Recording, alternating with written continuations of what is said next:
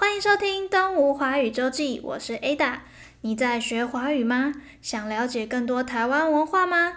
东吴大学华语中心陪你一起学华语，看世界。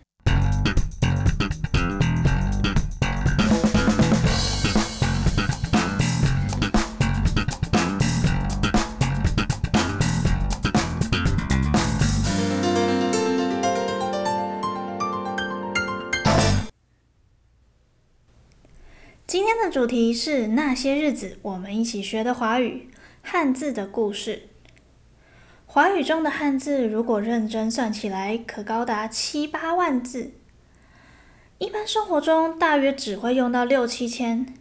无论是七八万个，还是六七千个字，每一个字都有它的小故事哦。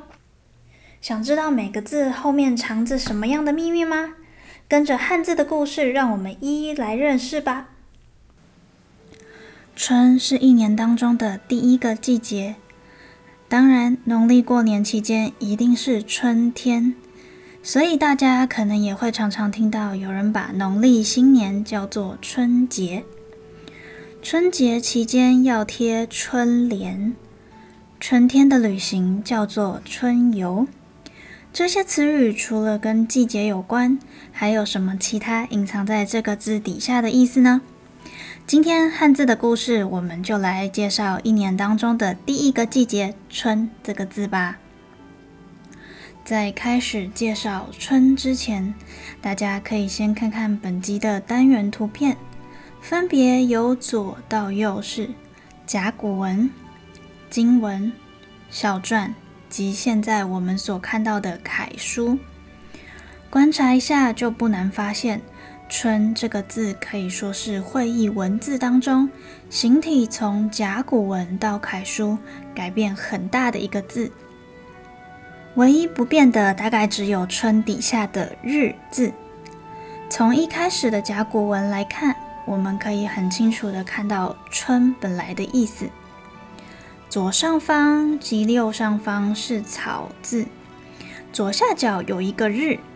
中间有一个草根，长得很像是植物从土壤中发芽了。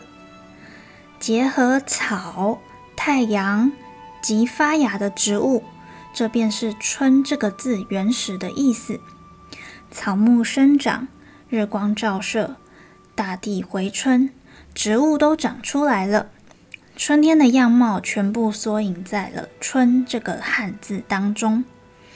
关于“春”的甲骨文正中间草根的部分，有专家学者研究发现，认为它是“屯”这个字。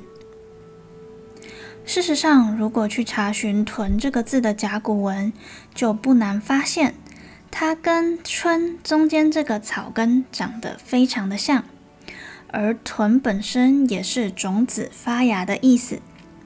如果中间这个部件是“屯”的话，那“春”这个字，除了是以会意造字以外，同时也是形声字。再来，我们说说“春”除了代表春天这个季节以外的其他意思。不知道大家有没有听过“春酒”这个词呢？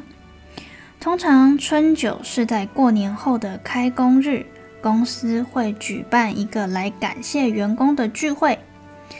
提到了春酒，就让人想到了春本来就是酒的一个名字哦。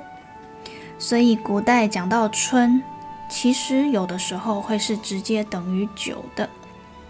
另外，春也可以当做计算时间的单位，其中一个是当做月份的三春：孟春、仲春、季春。分别代表农历的一月、二月及三月。三国时期诗人曹植写的杂诗当中，就有一个句子是这样的：“自其三年归，今已历九春。”这里的九春是代表三年，因为一年有三春，而另外的三春也可以单纯指三年。这个时候是因为一年当中有一个春天，三春就代表三年。要怎么判断三春是指三个月还是三年呢？这个就要根据前后文来判断了。除了季节时间以外，春这个字从本意上就有草木重生的意思，所以也代表着生机。因此，我们在形容一位医生的医术很好的时候，会用到妙手回春，代表这个医生能使病人重获新生。今年的春天即将要在本月底结束了。大家要好好把握今年最后的春天，感受一下万物充满生命的感觉哟。感谢大家收听《东吴华语周记》。如果你有任何建议或者想听的主题，都欢迎在东吴华语中心的 Instagram 或者脸书专页上留言告诉我们哦。